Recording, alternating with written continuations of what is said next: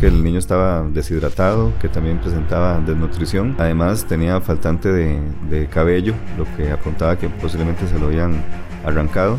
Es eh, algo que definitivamente te, te mueve te mueve al grado de, que en el caso particular yo tenía que morderme para poder estabilizarme emocionalmente. Si usted escucha, observa o presume que hay señales de maltrato infantil, aunque sea dentro de su propia familia, no se quede con los brazos cruzados. Le fallamos, llegamos, quizá no en el momento apropiado, se llegó a él cuando ya estaba muerto, pero Tal vez con él no llegamos, pero yo espero que esto no vuelva a suceder nunca más. Esta sentida reflexión de una fiscala nos hace regresar a marzo del 2021. Es el momento en que la justicia llegó para un niño de solo 5 años de edad, quien murió a manos de su propia madre y de su padrastro. Su fallecimiento, según frases textuales de la sentencia del Tribunal Penal de Alajuela, fue producto de meses de sufrimiento y dolor excesivo de abandono e innumerables agresiones. Este caso, que inició lejos de nuestras fronteras en un país centroamericano y terminó en una comunidad costarricense, puso tras las rejas a quienes debían cuidar, proteger y amar a un niño inocente. Y por eso vamos a recordarlo para que ojalá las lecciones aprendidas no se olviden y contribuyan a tener una sociedad libre de violencia infantil. Hoy, en Radiografía del Crimen, la tormentosa y corta vida de un ángel sin alas. Atravesamos la anatomía del delito para conocer historias criminales y extraer los detalles contados por quienes lo vivieron desde la óptica judicial. Revelamos las piezas que llevaron a armar el rompecabezas de un suceso que se convirtió en expediente resuelto. El Ministerio Público de Costa Rica presenta su podcast Radiografía del crimen. Radiografía del crimen. Hola, ¿qué tal? Gracias por reproducir este episodio de Radiografía del Crimen. Soy Tatiana Vargas y les saludo desde los Tribunales de Justicia de San José, Costa Rica, junto con Daniel Quesada. ¿Qué tal, Daniel?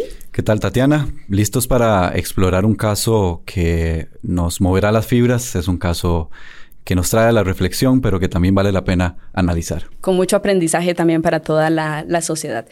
Hoy, como decía Daniel, vamos a recordar el caso de un niño cuya vida fue arrebatada por sus personas más cercanas en mayo del 2019. La voz que escuchamos al inicio es de una de las personas que nos acompaña hoy, Floribet Rodríguez, la fiscala, que representó al Ministerio Público en el juicio y que actualmente es la coordinadora de la Fiscalía de la Niñez y la Adolescencia. Bienvenida, Floribet, ¿qué tal? Muy bien, gracias. gracias por la invitación. Es un placer tenerla aquí. Gracias.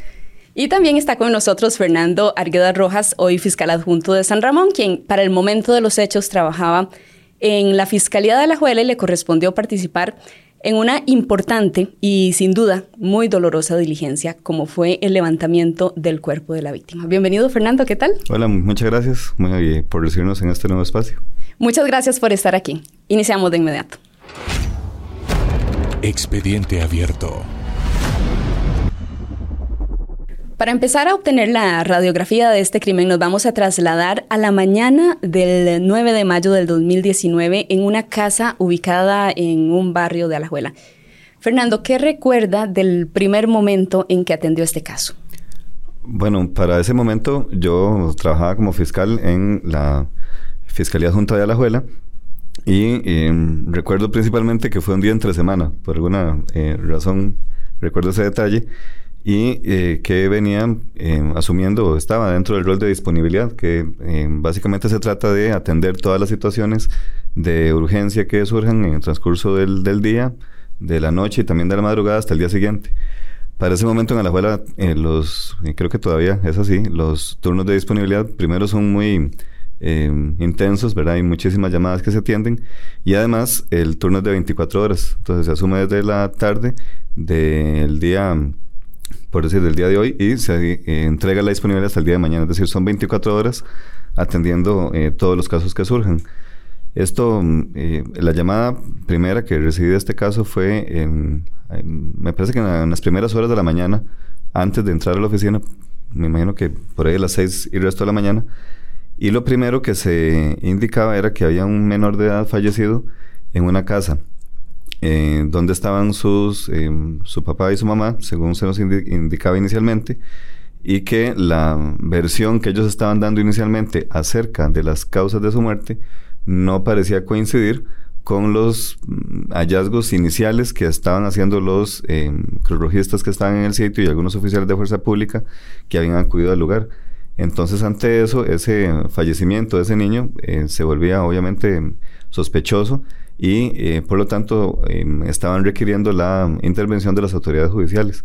Entonces, de ahí, la, estos primeros funcionarios de respuesta, ¿verdad? de Cruz Roja y, Fuerza Pública, se contactan con la Policía Judicial, quien eh, em, llama al fiscal disponible, que en este caso era yo, para que juntos, además de un juez o, jueza que estaba también eh, de guardia en ese momento, nos desplazáramos al sitio para eh, levantar el, cadáver, ¿verdad? Que es así como se, indica el tratamiento inicial que se le da a una persona que ha fallecido y también a realizar algunas pesquisas iniciales para determinar qué fue lo que pudo haber sucedido.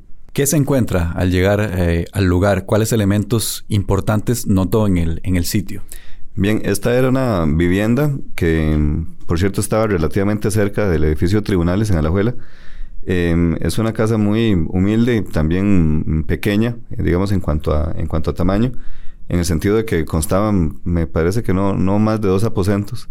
Y el, el niño estaba en el aposento principal que correspondería al, o que correspondería a la sala y también creo que servía también como, como habitación. Em, los, los dos papás de él, bueno, su mamá y el que después se estableció que era su padrastro en realidad, estaban en, en la casa. Y em, los primeros elementos que vimos ahí fue mm, tal vez la estructura de la vivienda, también cómo estaba eh, ubicada la casa, porque es una zona de un acceso que no se ve desde, desde la vía pública, sino que había que ingresar a través de un pasadizo que comunicaba a otras viviendas y esta está prácticamente al, final.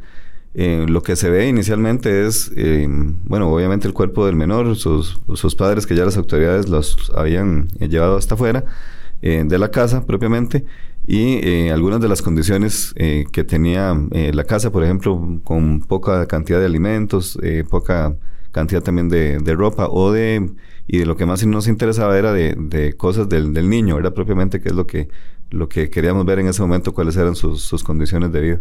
En esta etapa preliminar del caso, ¿cuáles versiones se manejaban?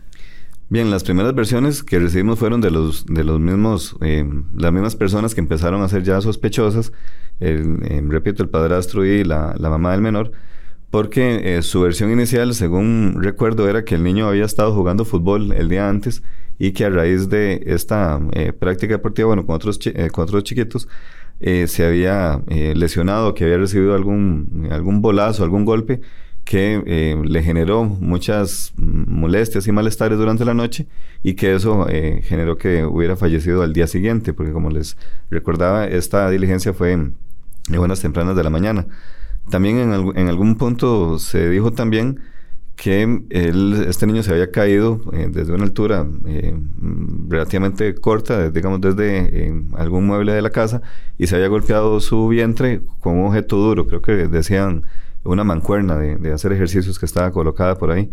Entonces, estas fueron las primeras versiones que nos dieron, no a nosotros, sino a esos primeros equipos de respuesta que llegaron y que claramente fueron descartadas porque de la, de la revisión inicial, digamos, del, del cuerpo del menor, y también de las condiciones de la casa se descartara, eh, por supuesto, que esto hubiera sido una, una lesión eh, deportiva o un accidente doméstico como se, como se pretendía hacer pasar. Entonces, esas fueron las primeras versiones que recibimos. Pero además, inicialmente se entrevistaron algunos de los vecinos eh, de esta casa, bueno, de, de, esta familia que está ubicada ahí, y sí, en uno a uno empezaron a relatar eh, cómo em, se, había alguna noticia de que este niño estaba siendo maltratado, de que tenía algunas lesiones que ellos habían eh, detectado en, su cuerpo y que eh, también se había dado aviso a alguna autoridad administrativa del Estado para avisar de que él, estaba siendo víctima de abuso. Entonces, esas primeras versiones fueron las que se manejaron en la, en la escena. Ok, entonces desde el inicio, de alguna manera apuntaba hacia los padres, bueno, madre y padrastro del, menor. Sí, definitivamente al, ir descartando estas versiones,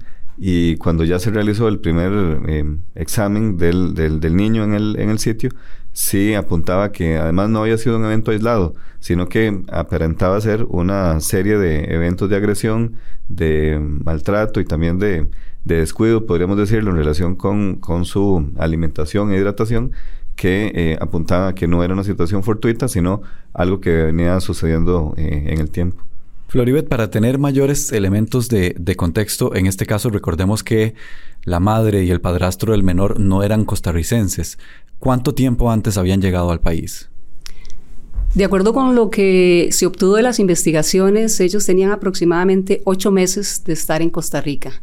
Vinieron eh, solicitando refugio en nuestro país siendo que eh, después igualmente a partir de lo que eh, se, se, desarrolló durante el debate se determinó que más bien venían huyendo eh, por una denuncia que les habían interpuesto de maltrato y abuso en perjuicio de esa misma persona menor de edad en el país de origen de ellos. Fernando, regresando a la atención inicial del, del caso, ¿qué le llevó a usted a tomar la decisión de ordenar la detención de esta pareja?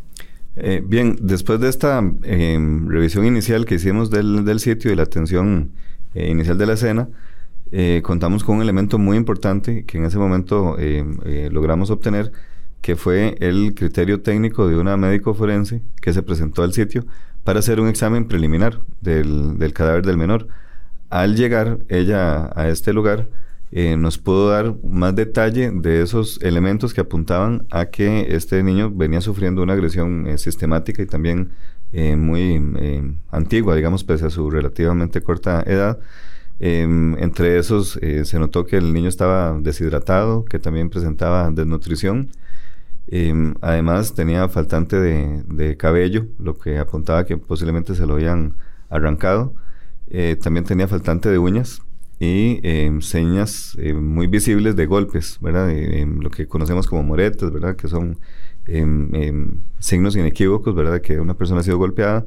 Eh, también presentaba él en sus, en sus dientes, digamos, signos también de haber sido muy pobremente alimentado durante algún eh, tiempo y otros signos que ella examinó en su, en su boca que le, que le permitían llegar a esas, a esas conclusiones. También detectó, al menos de manera inicial eh, algunas eh, lesiones antiguas que este niño tenía y que mm, esperaban ser posteriormente verificadas ya en el laboratorio de ciencias forenses con un examen obviamente más, más profundo. Pero estos primeros elementos sí permitían eh, llegar a esa conclusión de que este niño había estado siendo golpeado sistemáticamente en su casa y prácticamente torturado, ¿verdad? De acuerdo con, con los hallazgos de estos primeros indicios y eh, con eso, más las versiones que nos daban los vecinos, en el sentido de que habían notado en él eh, este tipo de golpes que coincidían con los que la médico forense estaba detectando, eh, con base en eso llegamos a la conclusión de descartar primero estas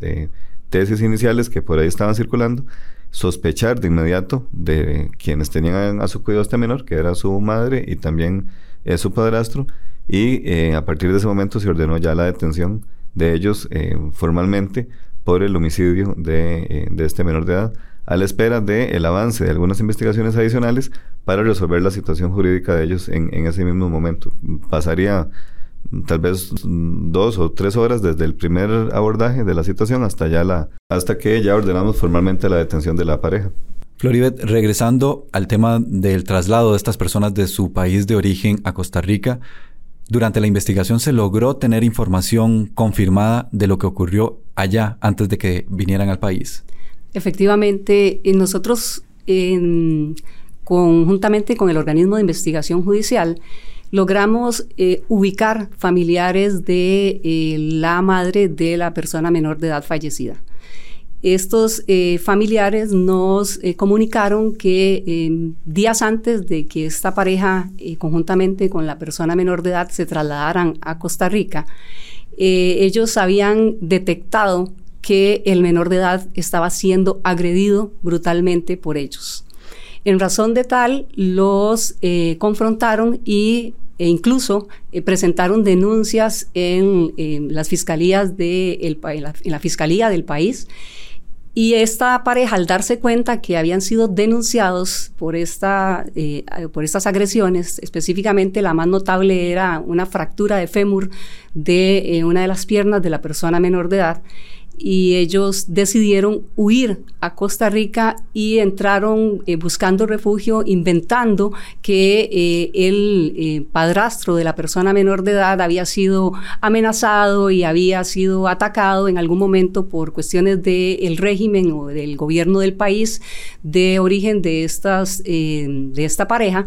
Y resultó que al final, cuando se termina la investigación e incluso durante el juicio, que también se tomó la declaración de estos familiares de la persona menor de edad, nos dimos cuenta que lo que estaban haciendo era huyendo de la justicia de eh, su país de origen en razón de esa denuncia que había sido presentada por eh, las eh, agresiones que había sufrido el menor de edad en su país. Fernando, con la prueba que se tenía en ese momento, ¿existió el grado de probabilidad suficiente para pedir medidas cautelares contra esta pareja? Sí, de una vez terminada la, eh, la atención de la escena, el caso, eh, bueno, desde el inicio había sido abordado también por eh, investigadores de la Policía Judicial que se abocaron a realizar una investigación un poco más amplia en relación con ese antecedente que mencionaba ahora Floribet y también con algunos otros elementos de, de investigación de aquí propiamente en, en, el país. Entonces, de esa forma se logró concluir que esta pareja, antes de llegar a este lugar en donde sucedió el fallecimiento del, menor, también habían estado en otra localidad, me parece que en, San José, donde eh, también hubo alguna eh, denuncia o informe de que el niño estaba siendo maltratado y que fue aparentemente el sitio de donde llegaron desde su país de origen. Em, de ahí eh, se desplazaron hasta este lugar en donde el niño posteriormente falleció. Eh, la policía realizó un informe muy completo también con esta información y además con la, el resultado de la autopsia, que eh, dicho sea de paso se logró en un tiempo muy corto gracias a la, coordinación que en ese sentido se hizo con, eh, con ciencias forenses y se dieron los primeros resultados donde se confirmaba esa lesión antigua que este niño tenía y que ya teníamos ese dato para la, la, la audiencia de solicitud de medidas cautelares eh, y también con la información ya más consolidada de los reportes que daban los vecinos del eh, sufrimiento y, las agresiones que este niño estaba sufriendo. Entonces, eso, aunado al comportamiento que tuvieron los detenidos, el padrastro y la madre del menor, durante el, momento que estuvimos ahí y todo lo demás, que era un comportamiento que definitivamente no, no eh, coincidía con, con el de unos padres o, padrastro, como en este caso de que hayan perdido a su, a su hijo, ¿verdad? Por una situación fortuita, eh, fortuita o accidental, eh, con eso se elaboró un informe de la policía que se presentó al juzgado penal como prueba suficiente o con un grado de probabilidad, decimos, ¿verdad? Que es tener un convencimiento que para ese momento era el, el necesario para solicitar una medida cautelar que en este caso fue de prisión preventiva en contra de ambos investigados, del padrastro y de la madre del menor. Eh, esa medida fue acordada por el juzgado penal, es decir, fue acogida la solicitud de la fiscalía y eh, se mantuvo durante el tiempo que duró el, el proceso hasta su fenecimiento. Floribet, adentrándonos en los detalles del caso, ¿qué rol jugaron las pericias que se realizaron para establecer qué realmente le ocurrió al menor? Bueno, el rol de la pericia, específicamente el documento de autopsia médico-legal, es eh, fundamental o trascendental en este tipo de asuntos. Ahí se logra determinar eh, la manera de muerte y la causa de la muerte también. Entonces se logró determinar que la manera, la manera de muerte fue homicida desde el punto de vista médico-legal y que la causa de la muerte eh, se derivó de un síndrome de menor agredido. El niño presentaba una serie de lesiones. Recuerdo que contamos como 75 lesiones en el cuerpo de la persona menor de edad, tanto internas como externas, y em, se determinó que eh, la causa de muerte fue eh, un golpe directo en el área del abdomen que eh, laceró el yeyuno y el mesenterio. Son términos médicos, están relacionados específicamente con el área del intestino de esta persona menor de edad además de lo que ya indiqué de la causa de muerte de la laceración del yeyuno y del mesenterio, recuerdo que em, se determinó a través del documento de autopsia que esta persona menor de edad eh, tenía lesiones en las costillas, eh, que eran lesiones antiguas, eran lesiones recientes y eran lesiones consolidadas. Eh, no se me olvida lo que mencionó la médico forense en su declaración durante el debate, que esta persona menor de edad mantuvo o, estuvo durante aproximadamente un año con dolor. Ella mencionó que las fracturas de costillas son sumamente dolorosas y ella decía, duele al reír, duele al respirar, duele al caminar y em, entonces, tomando en consideración que estas fracturas eran de diferentes estadios, implica que esta persona tenía dolor o sufrió dolor durante aproximadamente un año. Y no es cualquier dolor, es eh, un dolor eh, terrible que, eh, tal y como lo dijo la, la médico forense, em, hasta respirar era doloroso para esta persona menor de edad. También eh, se habló de eh, otra lesión que nos llamó mucho la atención y fue la ablación de las uñas. Ya el licenciado Fernando hizo referencia a esto, pero es importante eh, que la gente conozca que durante el debate no se pudo determinar porque pensamos en algún momento que era que le habían sacado las uñas como una forma de tortura. Sin embargo, eso quedó en duda de si fue así o no fue así porque no se pudo determinar a partir de la diligencia que hizo la médica forense. También mencionó y que es algo muy eh, directo de lo que es un síndrome de persona menor agredida y es que esta este niño tenía eh, reventado el frenillo del labio superior de la boca. Esto eh, indica la, o indicó en su momento la médica forense que eh, se produce a partir de una serie de golpes extremadamente fuertes y seguidos y continuos en el sector de la boca. Esa lesión también la tenía este niño. Igualmente, eh, una desnutrición severa que producía que se le cayera el cabello y este, tuviera problemas incluso bucodentales. es lamentable todo esto que se dio a partir de la de, la, de este documento eh, autopsia que, al que estoy haciendo referencia y em, sí, de ahí es donde deriva efectivamente la gran importancia de este tipo de pericia en un caso de mm, tan lamentable como este, como fue el homicidio de esta persona menor de edad. Floribet, escuchando su relato, bueno, indudablemente un... Eh, una situación sumamente dolorosa para un niño. Usted mencionaba que durante un año, al parecer, estuvo sufriendo dolor. ¿Se logró establecer dentro de la investigación por qué existió tanto ensañamiento? En realidad, yo creo que un maltrato de ese nivel no tendría ningún porqué. Esta gente lo que tenía era odio a esta persona menor de edad. Es que no puede traducirse de ninguna otra forma. Se notaba el odio, el desprecio hacia la vida de este, de este pequeño niño. Eh, recuerdo como cosas en las que por dentro decimos, sí, definitivamente es odio y no puede ser ninguna otra cosa, que ese chiquito estaba eh, desnutrido en grado severo, como ya lo mencioné y en su declaración en algún momento la, señora imputada refirió que mm, eran gente de muy escasos recursos y que eran gente muy pobre y que entonces trató de alguna forma de engañar al tribunal eh, haciéndole creer que eh, la desnutrición de esta persona menor de edad venía precisamente de la pobreza extrema en la que esta familia aparentemente estaba viviendo. Sin embargo, eh, había comida para el perro en esa casa. Y cuando eh, se hizo el levantamiento, que se toman fotografías del sitio, se logra observar dentro del refrigerador que había carne, que había huevos, que había leche, que había pescado. Y además, a partir de unas informaciones que se obtuvieron de unas diligencias que se hicieron con eh, los teléfonos celulares de las personas imputadas, se logra determinar que ellos comían bien que se hablaban de decir, bueno, te voy a listar pollo hoy, y te voy a listar pescado mañana, y te voy a listar eh, una cena especial, etcétera, y eh, vienen a decir en el debate, pues que el chiquito está desnutrido por una cuestión de pobreza extrema y se determinó eh, que definitivamente estaban mintiendo, intentando engañar al tribunal, intentando engañar a la fiscalía e intentando engañar al resto de las personas. Fernando, en su carrera, eh, imaginamos por su recorrido en el Ministerio Público, usted ha participado en, decenas de diligencias de levantamiento de cuerpos o de cadáver, como técnicamente se le denomina. Eh, todas deben ser impactantes en mayor o menor medida, pero este caso en particular, ¿qué impacto generó en usted?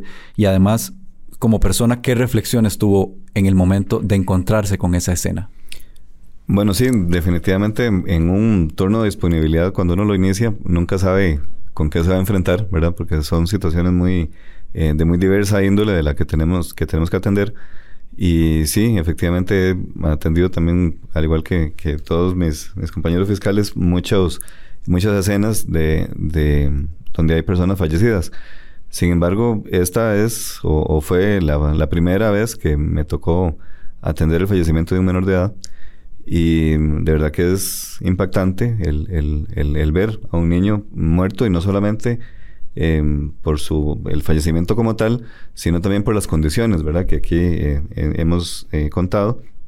Em, y además en su propia casa, ¿verdad? Porque eh, lo que se, se supone, ¿verdad? Es que un niño en donde está más seguro es en su casa y es con sus padres, ¿verdad? Con su madre con, o con el padrastro, como en este caso. Pero eh, definitivamente en este eh, asunto en particular era todo lo contrario, ¿verdad? El lugar en el que eh, menos podía estar seguro era, era en su casa. Entonces, sí, cuando uno llega y observa este, esta situación, pues sí es impactante, pero además, bueno, pues hay que atenderla y, y hacerlo bien para que el caso sea un caso de, de, de, éxito como en este, como en estas, en este caso lo fue también. Eh, hablando de éxito en el sentido del, resultado de la persecución penal del Ministerio Público. Eh, pero también eh, impactó en el sentido de que había ya algunas denuncias, algunas alertas de que esta situación estaba pasando y que no fueron atendidas a tiempo, según también después se, se, se, argumentó. Entonces la sensación que quedaba también era de si esta situación se pudo haber evitado, ¿verdad? De, con alguna actuación más mm, eh, proactiva de parte de, algunas entidades del Estado y en todo, en todo eso reflexiona uno en ese momento. Además, tal vez sin saber al, momento estar ahí propiamente en, la, en el levantamiento del, del, del, cadáver del niño, sin conocer de estos detalles, digamos, de la, eh, de, de, la autopsia eh, que después se le practicó, sí es inevitable pensar mientras eh, se realizan todos los trámites, todo ese sufrimiento que tuvo durante ese tiempo en ese, en ese, lugar, en su casa y con sus, y con sus padres. Entonces, eh, sí es un hecho que impacta. Y además, em, un mes o un mes y medio aproximadamente después, em, hubo otro evento de fallecimiento, en este caso de una niña, en, en la misma, una localidad cercana también, por una situación similar. Em, y entonces, casualmente estaba yo nuevamente disponible ese día y me tocó también atender esa, esa situación. Entonces, sí, eh, fue una Em, vamos a ver, una, una, época, ¿verdad?, en el que también eh, a nivel noticioso y también a nivel eh, local, ¿verdad?, donde esto sucedió, sí hubo em, claramente mucha difusión de lo que estaba sucediendo y hubo este, bastante indignación porque fueron dos eventos muy seguidos, ¿verdad? De fallecimiento de menores de edad circunstancias violentas en, en sus casas y con sus padres como posibles autores del hecho. Entonces, sí, eh, claro que es un impacto a, a, todo nivel, a nivel personal y a nivel eh, también eh, de, de, comunicación y también a nivel hasta judicial, ¿verdad? Nosotros mismos como compañeros atendimos ese, ese asunto y, y, y sí, definitivamente hasta a nivel de oficina, ¿verdad? Se siente el impacto que este tipo de, de asuntos causa. Y es que también lo que eh, queremos con este espacio es precisamente destacar esos momentos que ninguna cámara eh, logra, logra exponer, ¿verdad? Por ejemplo, usted ahorita que nos contaba que atiende una escena tan macabra como la de este niño, ¿verdad? Y un mes después le corresponde hacerlo con el cuerpo de otra niña, ¿verdad? Particularmente es un impacto muy fuerte. Sí, sí lo es, porque es... Em, vamos a ver, yo creo que no hay forma de prepararse para ver una situación de, de esas, ¿verdad? Entonces, cuando nosotros nos presentamos a una escena, eh, asumimos la, la, dirección de la recolección de las evidencias junto con la Policía Judicial eh, y es un trabajo eh, técnico, eh, jurídico al mismo tiempo, eh, en el que hay que estar atento a muchos detalles para que el caso salga bien, ¿verdad? Y además los, los, errores en una investigación muchas veces pueden tener consecuencias a nivel procesal muy, muy grandes. Entonces es un trabajo muy meticuloso. pero al mismo tiempo, claro, hay, una, hay un impacto a nivel personal cuando uno está ahí de, de, ver lo que, lo que está viendo eh, y que créanme que es muy distinto contarlo, ¿verdad? A, a, verlo. O sea, son situaciones muy, muy diferentes a vivirlo, claro. Y, eh, pero no se puede perder, digamos, el, la, el, el, motivo de la presencia nuestra ahí, que es eh, dirigir a la policía, trabajar con ellos, recolectar esa evidencia, porque cada eh, elemento que se recolectó de ahí sirvió de insumo para eh, lograr posteriormente centrar las responsabilidades del caso. Entonces, la presencia de la médico forense en este lugar, la, la, toma de fotografías de este lugar, de esa refrigeradora donde están esos, esos alimentos, hasta un detalle tan que podría pasar tan desapercibido como el hecho de que efectivamente el perro tuviera comida y el niño no, eh, servía para descartar una excusa que se estaba presentando a la desnutrición que tenía este, este menor. Entonces, eh, la atención a esos detalles y a la, atención correcta de la escena no se puede perder por mm, tal vez la afectación que a nivel personal podamos tener, ¿verdad? Hay que eh, tratar de, mantener la, ecuanimidad para que el asunto salga bien. Pero afortunadamente también mm, no estamos solos en el trabajo, sino que nos vamos dividiendo las etapas de atención del caso. Eh, entonces, un, alguien, digamos, este, atiende la escena inicialmente, la solicitud de medidas también. La fase preliminar está a cargo mm, probablemente de otros fiscales, no, no hablo de este caso en particular, sino de todos y la fase de juicio de otros. Entonces es un trabajo en equipo que al final eh, eh, lleva a a un buen resultado como sucedió en este caso.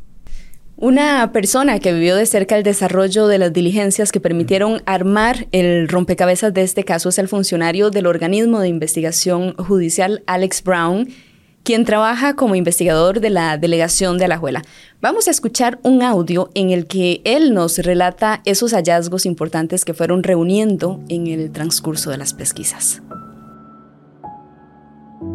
Básicamente nosotros llegamos al, sitio, el, menor de, eh, yacía sobre, sobre el, sobre la, la, sala, digamos, por así decirlo, estaba, estaba tendido en el suelo. Eh, nosotros nos, nos, dispusimos, aparte de la parte criminalística, que, que estaban los compañeros más encargados de eso, eh, de, a, recabar información de, testimonial de las personas. Era, era una servidumbre de, de, unas dos o tres viviendas, entonces eh, entrevistamos a las, a las personas cercanas. Em, casi que la mayoría nos, nos, narró lo mismo. El niño pocas veces salía o le dejaban jugar con, con otros niños del, del, lugar y cuando salían o lo tocaban al, al niño, eh, en cualquier parte del cuerpo él, se aquejaba de, de, dolor. No iba a la escuela, eh, a veces andaba con, con moretes en, en, su rostro, de golpes. Todas las personas, las pocas veces que lo, que lo veían, de siempre tenía algún golpe nuevo, siempre se aquejaba de, alguna situación en particular. Desde la parte criminalística sí, sí recuerdo, eh, era una vivienda eh, muy humilde. Desde el principio el informe del 911 decía que, el niño se había golpeado con una mancuerna. Em, la mancuerna al llegar estaba en el puro centro de la sala, eh, como, como hacia arriba, digamos, como por la pericia de, casi todos nosotros, parecía que estaba puesta adrede ahí. Coordinamos con, con médico legal, con, con, patólogo, que fue desde, desde, el, desde el minuto uno, digamos, al sitio y él nos estaba acompañando en, en la revisión de, del, del, cuerpito. Sí teníamos que enviar el, cuerpo a, autopsia, a su respectiva autopsia, que ahí nos iban a, determinar la causa y, manera de muerte. Eh, nosotros sí hicimos una, una inspección minuciosa de, la vivienda, pequeña, dos cuartos, uno de los cuartos dispuestos para la para donde pernoctaban o dormían los, la mamá y el padrastro, y el otro cuarto, que eh, se podría decir que es del niño, pero por, por, lo que vimos y por lo que se fotografió y evidenció, eh, no parecía así. Era un cuarto que estaba dispuesto para los animales, para un perro y un gato, si no me equivoco, los cuales hasta estaban amarrados ahí a digamos, al mismo cuarto para que no se salieran, eh, con con los perros hacían las necesidades ahí en el lugar, tenían su alimento y toda la situación, entonces ese segundo cuarto estaba dispuesto para, el, para los animales. Él en sus manos presentaba quemaduras en, sus deditos. Em, nosotros evidenciamos la altura de, de, la cocina, evidenciamos ciertas otras cosas que, que al final, de, eh, sumado a, otro tipo de pruebas, nos, nos ayuda a desarrollar y terminar el caso. Eh, este para mí fue mi primer caso de infanticidio que trabajé. Eh, sí, sí tengo, tengo, tenía o no tengo mucha experiencia en homicidios, pero un caso de estos no sí, sí, personalmente es una situación que, que, me marcó en lo personal. Desde el momento, desde que se dan los hechos, bueno, yo traté de, de, más profesional, dejar esos sentimientos de lado eh, y terminar o, hacer las diligencias que correspondían para, para poder resolver el, este, este caso de este niño. Y, si es complicado, digamos, era, era un niño de, de, cuatro años eh, que dependía directamente de, sus padres, los, los, tres eran extranjeros y no conocían casi a nadie más. Mm, se supone que las personas llamadas a, a protegerlo, a cuidarlo, era su madre y, el padrastro, la, pareja de, esta señora. Personalmente, después de, atendido el caso, después de, hacer las diligencias y, todo esto, que, como lo digo, eh, tanto mi persona como, de, como el equipo de investigación, los compañeros de guardia, eh, la fiscalía, eh, tratamos de, o nos abocamos de, manejarlo lo más profesional posible, pero sí, sí fue una situación de que personalmente me marcó bastante. Radiografía del Crimen, el podcast. ¿Cómo se informó este caso en los medios de comunicación? Nuestra compañera Sharon Hernández nos lo cuenta. El caso en la prensa. Gracias Tatiana y Daniel. Repasemos el recorrido de este caso en los medios. El 9 de mayo del 2019, el noticiario NC11 informó sobre las terribles agresiones que causaron la muerte del niño. No hay duda de que la noticia conmovió a todo el país. Nadie podía imaginar que una persona, y mucho menos a su corta edad, podía haber recibido tantas agresiones. En medios digitales, uno de los periodistas que cubrió el caso desde su inicio hasta la etapa de juicio fue Joel Solano. Incluso en el debate entrevistó a la fiscala Floribet Rodríguez. De hecho, conversé con él y me contó que todavía tiene muy presente el caso, que no olvida que fue una fuente la que le alertó sobre el hallazgo del cuerpo del niño y que esa persona no salía del asombro sobre el grado de desnutrición que presentaba la víctima. Noticias Repretel informó que los principales sospechosos eran los padres del niño. Durante un pase en vivo, el periodista Roy Solano reportó algunos datos preliminares del suceso. Según indicó, en ese momento el padrastro y la madre del niño habían justificado que él había tenido una caída. Una publicación de la periodista Natalia Jiménez de teletica.com detalló que en el país de origen de estas personas, los familiares del niño ya habían interpuesto denuncias en contra de los imputados precisamente porque sospechaban que lo agredían. Según la nota, la víctima, su madre y padrastro llegaron a Costa Rica poco después de las denuncias y aparentemente habrían dado información falsa a las autoridades para que se les reconociera con el estatus de refugiados. Así, se informó este caso en la prensa. Radiografía del Crimen, el podcast. Floribet, hablemos del juicio y de la evidencia que se presentó para llegar a la verdad de lo ocurrido. Bueno, fue un juicio eh, a nivel personal bastante agotador. Eh, teníamos bastante prueba también. El manejo de la escena por parte del fiscal Fernando Arguedas, así como eh, la médica forense que llegó al sitio y eh, los compañeros del organismo de investigación judicial, eh, nos ayudó para obtener un panorama bastante amplio de lo que había sucedido en ese sitio. Asimismo, bueno, contamos con la autopsia y también eh, se logró, y esto se dio también en el momento de la detención de las personas imputadas, el decomiso de los teléfonos celulares de estas dos personas, siendo que eh, al momento de hacer la apertura de estos teléfonos celulares logramos obtener gran cantidad de información eh, relacionada con el maltrato y abuso, incluso sexual, que había sufrido esta persona menor de edad en manos de eh, su padrastro y de eh, la, la, mamá. Este, tenemos que es fundamental esta información que se obtuvo porque la señora imputada en su momento declaró durante el debate y pretendió, a partir de su declaración, hacer creer al tribunal que eh, lo que le había sucedido a la persona menor de edad no había sido eh, su responsabilidad de ninguna forma, sino que ella era víctima de violencia doméstica por parte del el padrastro de la persona menor de edad, siendo que en los documentos que se obtuvieron a partir de la apertura de los teléfonos celulares, se logró determinar en grado de certeza que no existió en ningún momento ningún tipo de violencia eh, de parte del encartado hacia la madre de la persona menor de edad. Tenían una relación totalmente armónica, eh, una relación incluso eh, que se logró visualizar ahí de dominio de ella sobre el padrastro de la persona menor de edad y se descartó de forma definitiva esta em, manipulación o intento de manipulación por parte de la señora imputada de pretender eh, salvar responsabilidad en cuanto a lo que había sucedido, argumentando ser víctima de violencia doméstica. Esto incluso al momento de las conclusiones y al momento en que se eh, solicita la pena por imponer, en, en este caso se, eh, se pide, se sanciona más severamente en razón de que efectivamente hay muchas mujeres en el mundo y muchas mujeres en Costa Rica que son víctimas de violencia doméstica y que pues han tenido que soportar maltrato hacia ellas e incluso en algunas oportunidades maltratos hacia sus hijos, pero no es algo que se puede venir a simular o no es algo que se puede venir a inventar a estrados judiciales porque esto daña totalmente la razón de ser de eh, la valoración de un hecho de violencia doméstica. ¿Cuál fue la versión del padrastro de la persona menor de edad con respecto a la muerte de esta?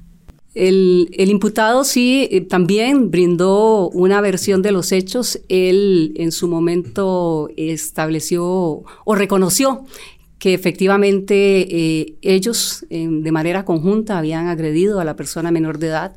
Reconoció que en El Salvador él había eh, propinado una fuerte patada a la persona menor de edad en la pierna, lo que le fracturó el fémur pero eh, también eh, hizo eh, o intentó, demostró, o, sea, nos dijo ahí cómo que esto se daba de manera conjunta, que no era solo él quien agredía, sino que ambos agredían a la persona menor de edad.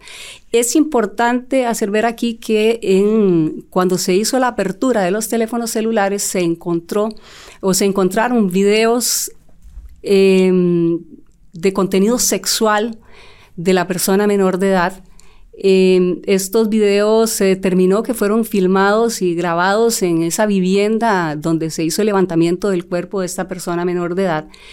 Eh, al final, el tribunal decantó por absolver a los encartados por la, producción de hechos de violencia en perjuicio, em, de hechos sexuales en perjuicio de personas menores de edad, pero sí eh, se les condenó por la tenencia de imágenes con contenido de abuso sexual de persona menor de edad, porque estaban, esta información estaba dentro de los teléfonos celulares que utilizaban diariamente eh, tanto el encartado como la encartada, siendo que ellos conocían claramente que tenían en su poder este tipo de... Em, este, de videos eh, de vejámenes sexuales hacia esta persona menor de edad. Con la evidencia que se expuso en juicio, se pudo demostrar cómo cambió el niño del estado en que se mantenía en su país natal al estado deplorable en el que llegó a estar aquí en, nuestro país después de tantos maltratos y agresiones. Yo les había mencionado eh, al inicio que eh, tuvimos contacto con la familia de la persona menor de edad en su país de origen. Este niño, em, para hacer como un recuento, vivió con esa familia un eh, gran tiempo desde que nació hasta la edad aproximada de tres años y medio, que fue cuando la imputada se eh, inicia una relación de unión de hecho con el, imputado y deciden irse a vivir eh, a otro lado, ya fuera del lugar de la familia materna de, este, de esta persona menor de edad. Eh, logramos obtener em, a partir de, eh, de esta mm, comunicación que tenemos con la familia de, la persona menor de edad de, su país, fotografías, eh, incluso videos de cómo era ese niño. fotografías donde se observa un niño este, sano, con un cabello hermoso, tenía un cabello castaño hermoso, con sus ojos brillantes, bellísimo, era un chiquito cuidado, querido, era un chiquito totalmente amado. Este, cuando ya nosotros llegamos al proceso ya del, debate en sí y, del momento en el que los fiscales tenemos que revisar lo que hay en el expediente, ya nos encontramos, o por lo menos yo me encuentro, que hay fotografías de ese antes y de ese después. Eh, una de las fotografías más terribles que yo recuerdo que se agregó a este expediente es eh, una que aportó eh, una mujer que era parte de una ONG que estuvo visitando a esta familia para em, regalarle o para ayudarlos a que em, el niño pudiera ingresar a la escuela, le iban a dar cuadernos y le iban a dar ropa, uniforme, etcétera. Y entonces, en ese momento, y recuerdo las palabras de la, de la señora Denia, que era parte de esta ONG, ella requiere para poder hacer esta donación una fotografía de la persona menor de edad para confeccionar una especie de carnet. Entonces ella le dice al niño que eh, salgan eh, a un lugar como más claro para tomarle una fotografía y em, le toma esa primera fotografía que está dentro del expediente y el chiquito de se ve terrible, un chiquito con partes de, su cabello, o sea, de su cabeza pelones, porque se le había caído el cabello, con una cara de tristeza, andaba extremadamente mal vestido en el sentido de que andaba sucio, con ropa eh, rota. Eh, recuerdo que andaba unos zapatos de hule totalmente eh, despedazados, como viejos, y este, y ella dice, bueno, yo le tomo esta primera foto y el chiquito mm, de ahí sale sumamente serio, como sumamente triste.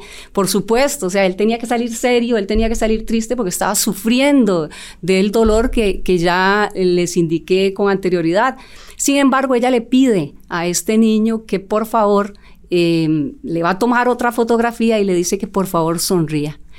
Cuando nos muestran esa fotografía de esa sonrisa es eh, terrible porque lo que usted ve ahí es una mueca. Usted no ve una sonrisa de un niño, sino una mueca de dolor, del dolor que ese niño estaba viviendo. Entonces sí, hay un cambio radical. Eh, en un año, un año y medio, este chiquito pasó de ser un niño sano a un niño totalmente enfermo, a un niño totalmente golpeado, a un niño totalmente lesionado y a un niño que sufría dolor diariamente y eso se pudo demostrar a través de esas fotografías que eh, dichosamente pudieron llegar al expediente y pudieron eh, hacer ver al tribunal que efectivamente el cambio fue radical y además que este niño tenía una familia que lo amaba en su país de origen, que tenía una familia que lo cuidaba en su país de origen y que esta mujer y este hombre decidieron trasladarlo a otro país para seguir agrediéndolo, para seguir maltratándolo. Y esto este, eh, es, eh, esa es la radiografía, digamos, de, de la vida de esa persona menor de edad, un niño cuidado que incluso tenemos fotografías dentro del expediente de celebraciones de cumpleaños y está él rebosante y él está él sonriente y está feliz y con sus ojitos brillantes, porque no se me olvida esos ojos brillantes a la par de unos ojitos opacos en las fotografías que nos llegaron después, unos ojitos tristes, una mirada triste y una mueca en lugar de una sonrisa. Eso es eh, terrible, digamos, para nosotros verlo y dichosamente se pudo hacer justicia, pero es lamentable que un ser humano especialmente un niño, una persona vulnerable, tenga que pasar por eso.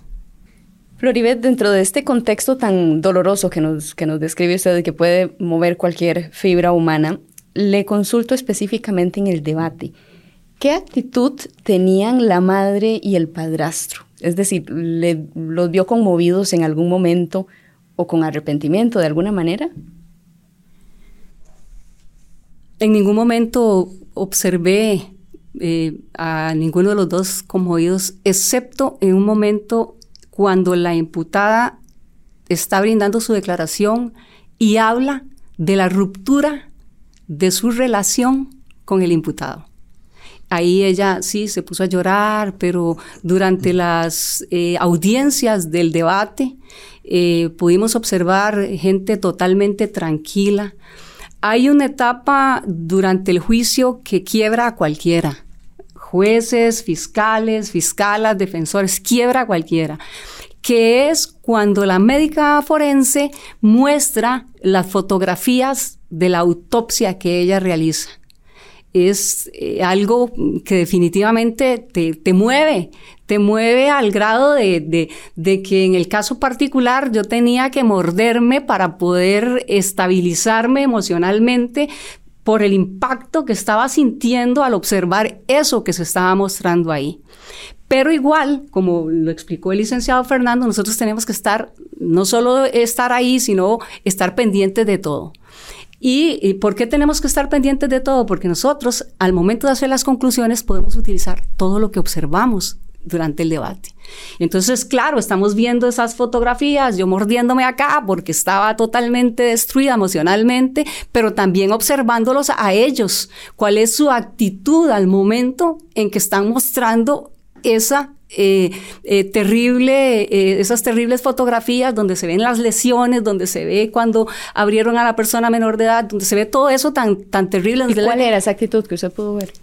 Resulta que estaban como si nada estuviera pasando. De hecho, en mis conclusiones yo lo dije, o sea, ¿cómo es posible? Como si nada estuviera pasando, como si lo que estuvieran viendo ahí fuera una película de cualquier otra cosa, excepto eh, eh, ver a su hijo en esa situación en el caso de, de, la madre o ver a su hijastro en esa situación en el caso del padrastro. Ambos se mostraron eh, como si nada estuviera sucediendo, más bien en algún momento creo, eh, si mal no recuerdo, ella estaba como sonriente, eh, viéndolo a él como sonriente, porque ellos se, eh, se ubican de forma separada.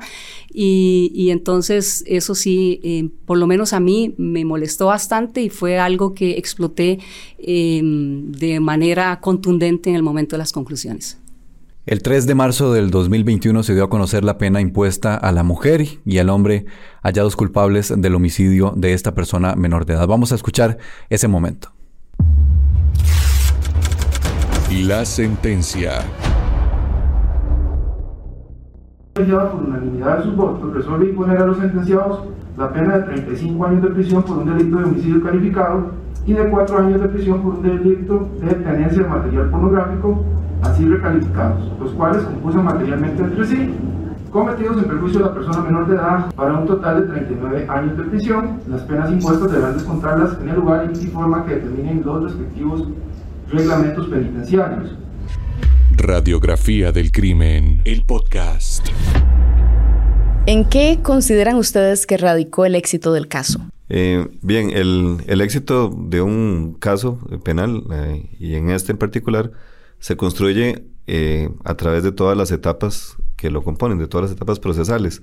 Entonces, un asunto que inicia en, su fase preliminar, en su fase investigativa, de manera eh, correcta, digamos, siguiendo los procedimientos adecuados, haciendo una, un debido abordaje de la escena, como la hicimos en este caso, eh, permite tener en primera instancia los insumos suficientes para solicitar una medida cautelar de los detenidos al, eh, al juzgado penal eh, para eh, asegurar a estas personas a proceso ante el riesgo de que se fugaran. Pero el, el proceso, esta es únicamente su, su, parte inicial. Sigue una fase investigativa más amplia, que ahora nos comentaba la licenciada Floribet, que ya no se limita solamente a la atención de la escena, sino a otros estratos y en este caso además a, otro país, ¿verdad? Donde, de donde también se obtuvo evidencia que se incorporó al, al expediente.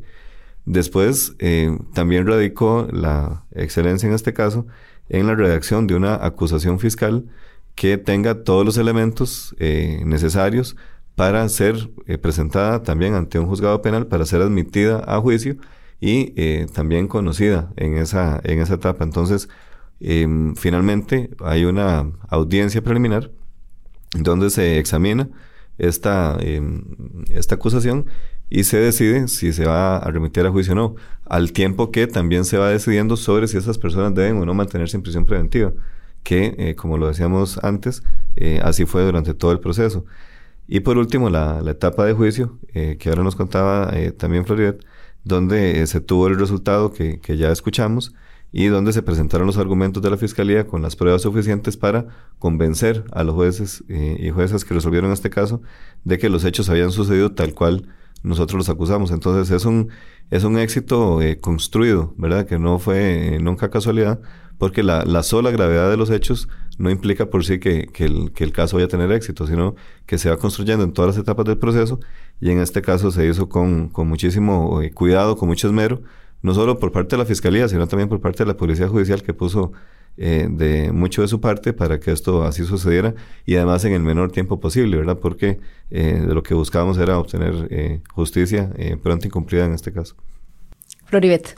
Definitivamente un trabajo conjunto y un trabajo bien elaborado en todas las etapas del proceso, tal y como lo describió el licenciado Fernando, fueron fundamentales para el éxito en este caso. Eh, la participación también de las eh, personas que fungieron como testigos y testigas en, durante el debate, porque también esta información es fundamental. Y em, todas las diligencias que se hicieron, las pericias que se eh, obtuvieron y se llevaron y se ofrecieron como prueba durante el debate dieron este rotundo éxito. Es lamentable que hablemos de éxito ante lo que le sucedió a esta persona menor de edad, pero eh, esto em, esta pena que se le impuso a estas personas eh, derivó precisamente del buen trabajo de toda la eh, Fiscalía de Alajuela, los fiscales que fueron al levantamiento, en este caso el licenciado Fernando Arguedas, la fiscala eh, que realizó las diligencias de investigación en la etapa preparatoria, eh, la fiscala que confeccionó la pieza acusatoria y este, la persona que lleva, en este caso, mi persona, el, esta causa a juicio donde eh, definitivamente eh, se pone de manifiesto que eh, este eh, trabajo conjunto, este trabajo organizado, este trabajo bien llevado es el que produjo que efectivamente pudiéramos de alguna forma obtener justicia para esta persona menor de edad. Personalmente, ¿cómo le marcó la investigación y juicio de esta causa? Bueno, eh, muchas veces la gente piensa que nosotros somos fiscales y no tenemos ningún tipo de sentimiento, porque eh, es la forma que tenemos para demostrar o, hablar durante un debate. Pero hay momentos en los que llegamos a la casa a llorar, hay momentos en los que llegamos a la casa a pensar y a decir, bueno, ¿Por qué pasa esto? O sea, no es posible que esto le pueda pasar a un ser humano, no es posible que esto le pueda pasar a un niño o una niña y le pasa, ¿verdad? Entonces esto te marca definitivamente hasta el día de hoy, incluso yo tengo comunicación con la familia de este niño en su país de origen.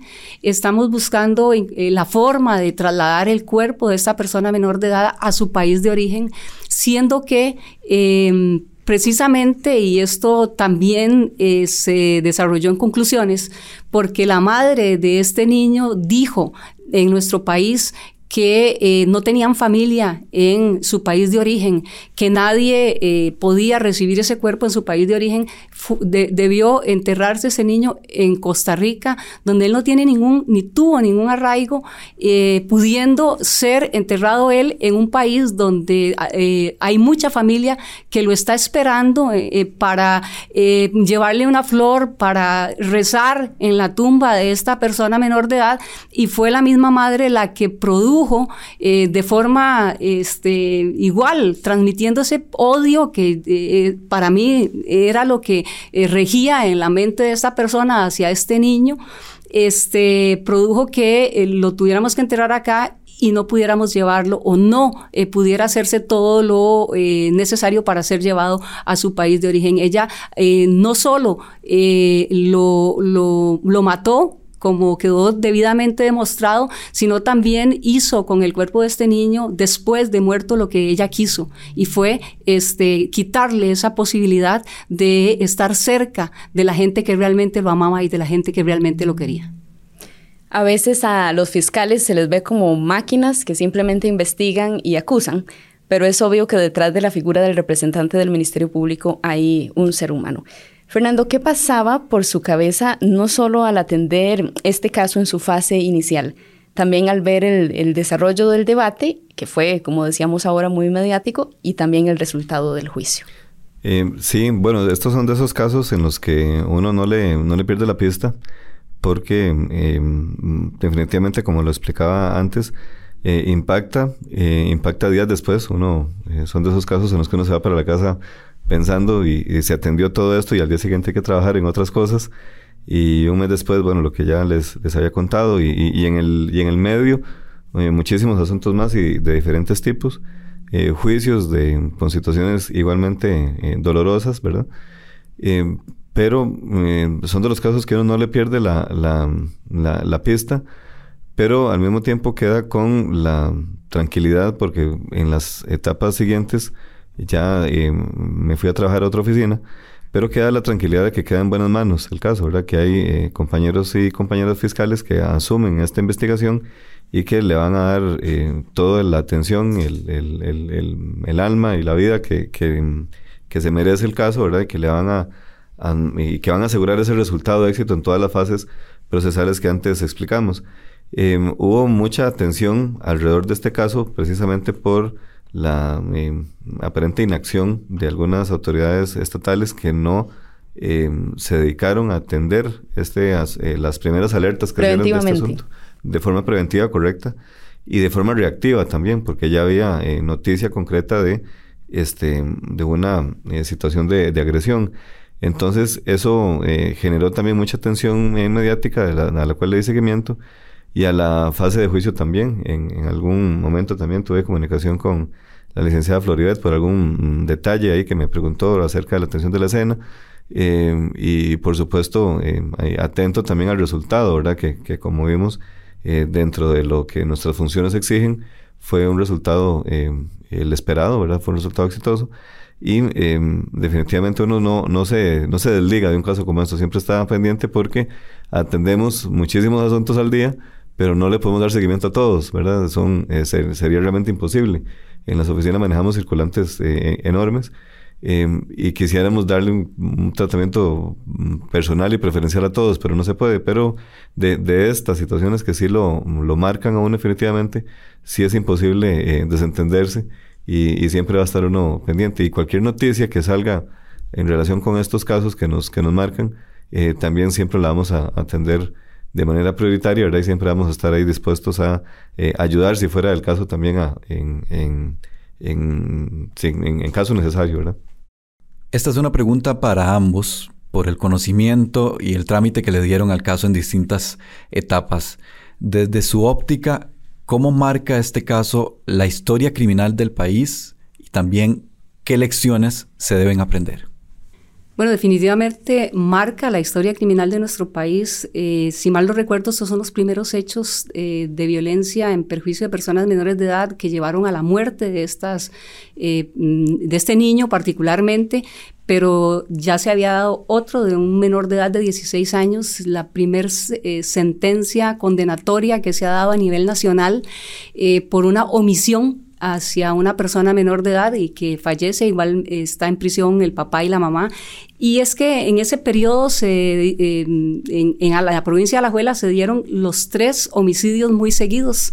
El homicidio de este chico por omisión, el homicidio del que estamos hablando y el homicidio de la eh, persona menor de edad, mujer en este caso, que el licenciado Fernando mencionó.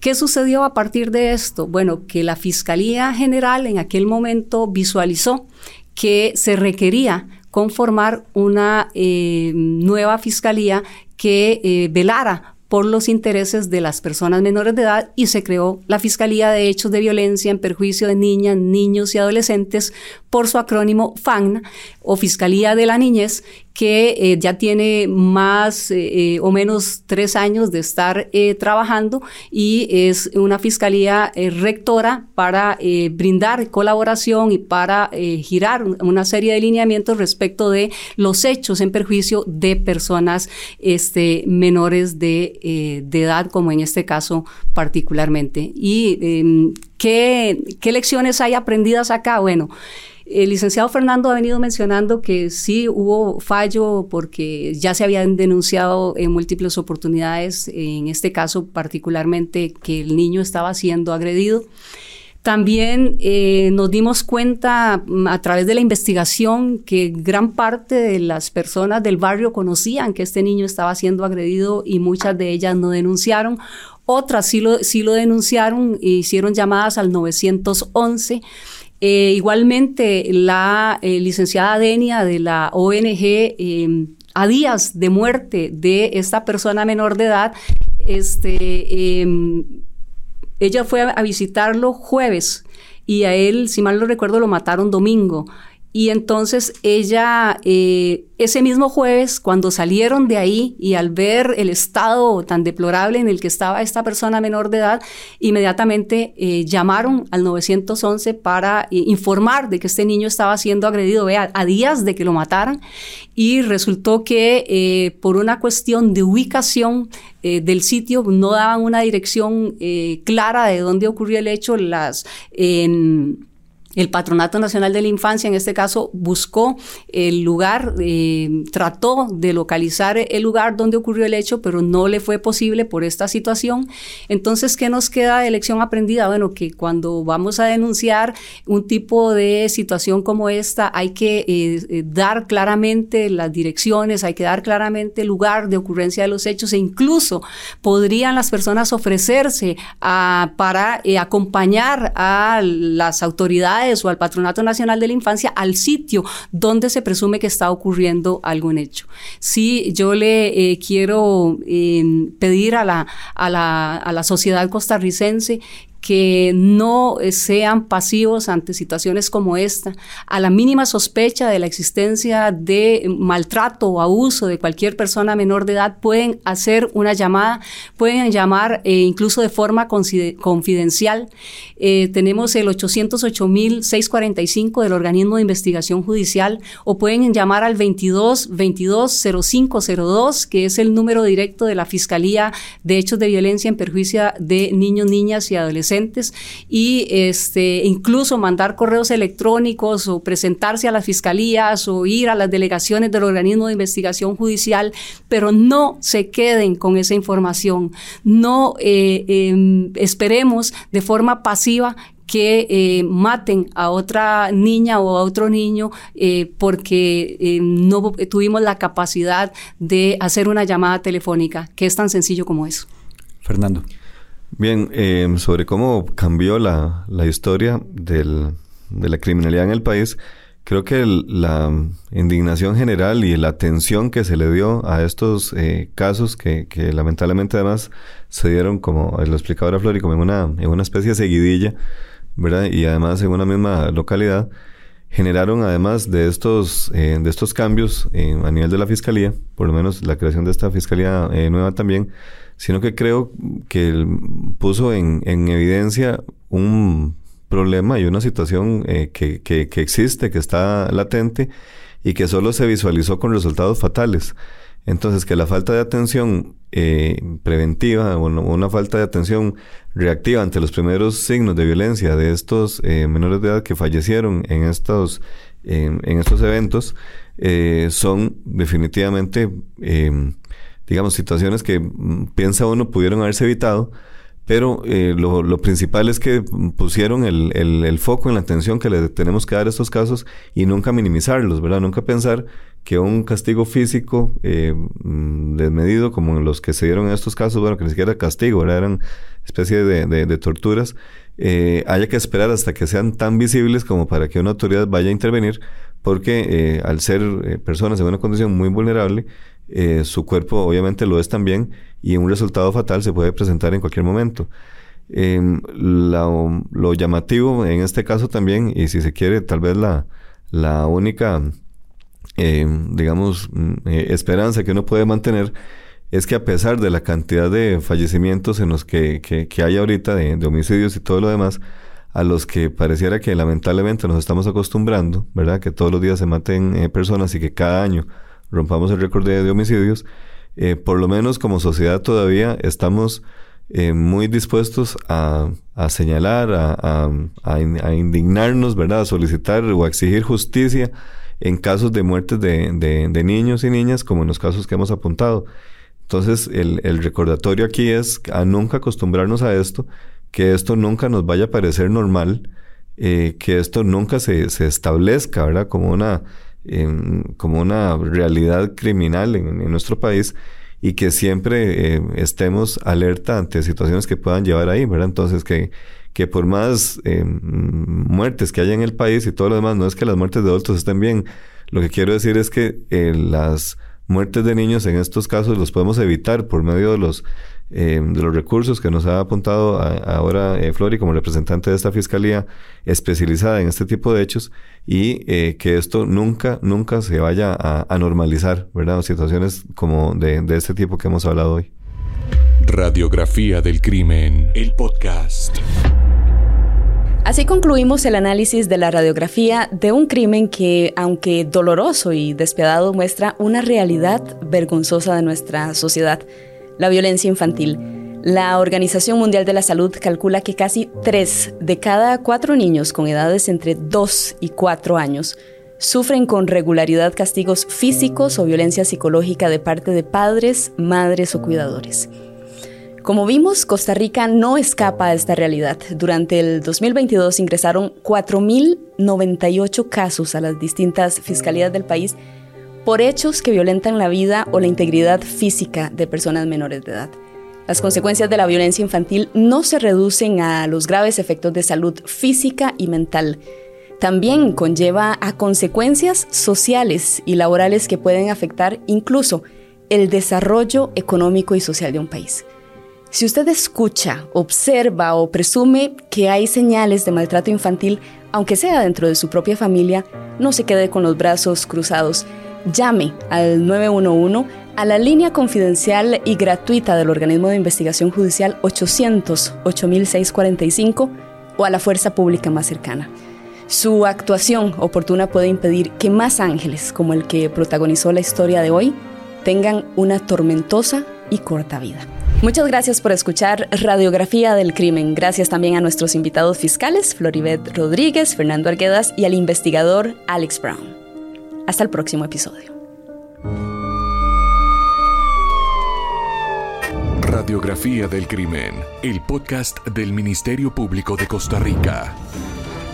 Más protagonistas, la voz fiscal y usted, nuestro nuevo testigo.